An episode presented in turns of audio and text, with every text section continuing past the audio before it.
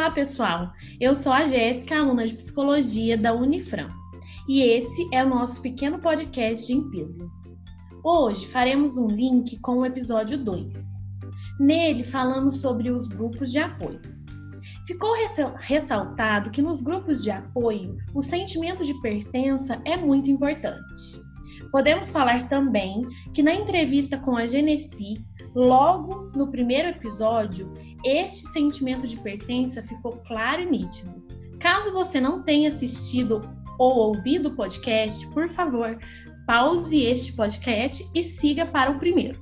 O sentimento de pertença é o impulso para encontrar o sentido da vida. O sentido da vida é um aspecto natural e fundamental da natureza humana. Sentimento de pertencimento pode predizer como percebemos o significado da vida.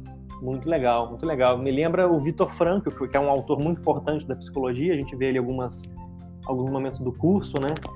É, que vai falar da vontade de sentido, né? Que vai falar que o ser humano ele, ele busca dar sentido para a própria vida. Isso faz parte, é inerente, é um, é um fator motivacional de, de impulso em relação ao mundo, né? Para se constituir enquanto pessoa, né? Ele permite que os membros do grupo também, o sentimento de pertença, permite que, o sentimento, que o, os membros do grupo situem-se quanto aos códigos, é, os valores morais, as formas de agir e, de alguma forma, também alimenta esse grupo, dá uma coesão, dá uma identidade, né?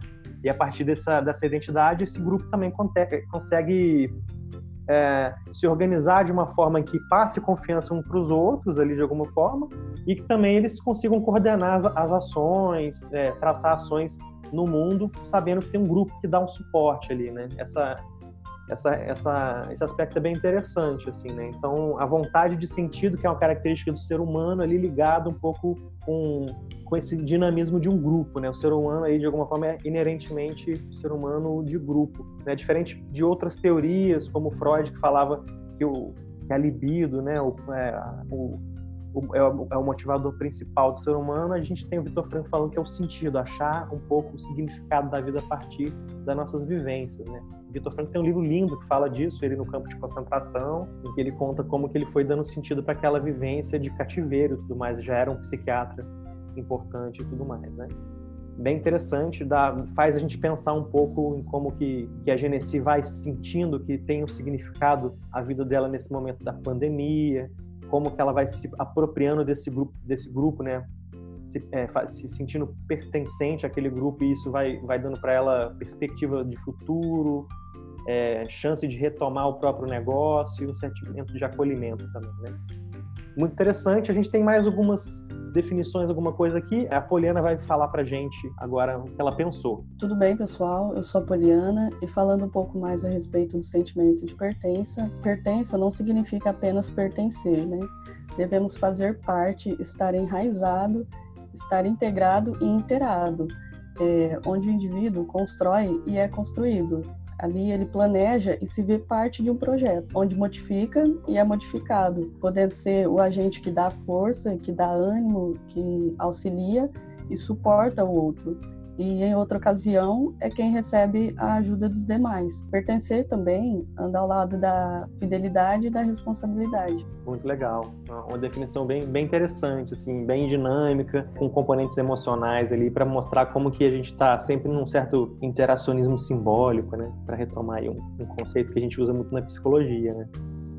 Fico pensando que de alguma forma a gente constrói é, a nossa própria identidade a partir da, do pertencimento de grupos, a gente também muda é, a participação em grupos à medida que a gente vai mudando talvez interesses, motivações, né? pensando no que a Genesi colocou aí de, de que ela inclusive começou a entender esse grupo que seria um, o grupo das pessoas que têm um, um, negócio muito parecido que o dela, né, que antes eram grupos rivais, digamos assim, né, porque eram concorrentes e eles não se conversavam, né, como que teve talvez por uma necessidade aí que veio com com a pandemia, né, de, de construir uma nova concepção do que, que é do que, que é grupo, construir uma nova forma de pertencer, um novo sentido para esse grupo, com novas regras, né?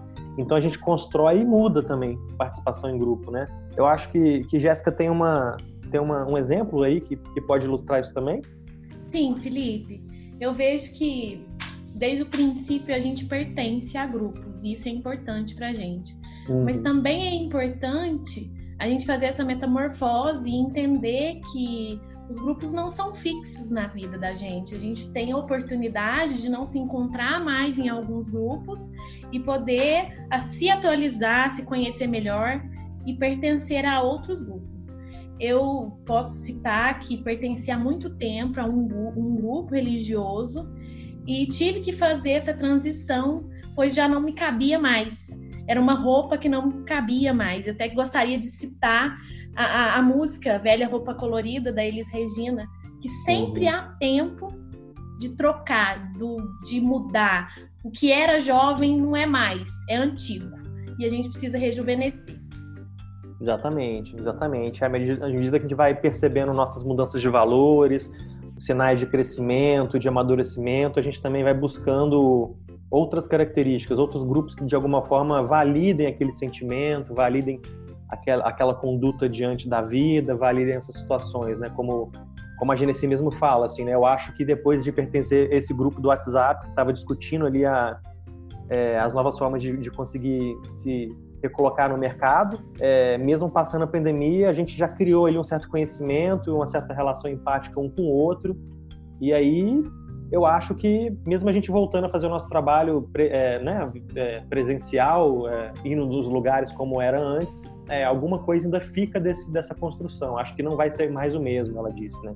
Eu tive, ela fala, tive uma, uma um processo de aprendizagem para me, me fazer ser aceita no grupo, é uma frase que ela usa, né? E depois ela fala que, que a gente precisa formar uma nova forma de entender as finanças, o trabalho, até para a gente se preparar em momentos de crise como esse que a gente nunca tinha se preparado. Essas mudanças são interessantes. Acho que metamorfose, que você falou, fica como uma, uma palavra uma palavra-chave aí para a discussão de hoje, né? Então tá, eu vou passar a, a agora para a Jéssica de Paula, porque ela vai fazer as vezes aí de terminar o nosso episódio de hoje. Então, pessoal, para finalizar, eu gostaria de deixar alguns questionamentos para todos vocês, sendo eles: quando que pertencer a um grupo favorece a nossa vida? Qual a vantagem de pertencer a um grupo para a nossa vida? Já pensaram que pertencer a um grupo impacta em como e quem você é? É isso aí, pessoal. Até o próximo episódio.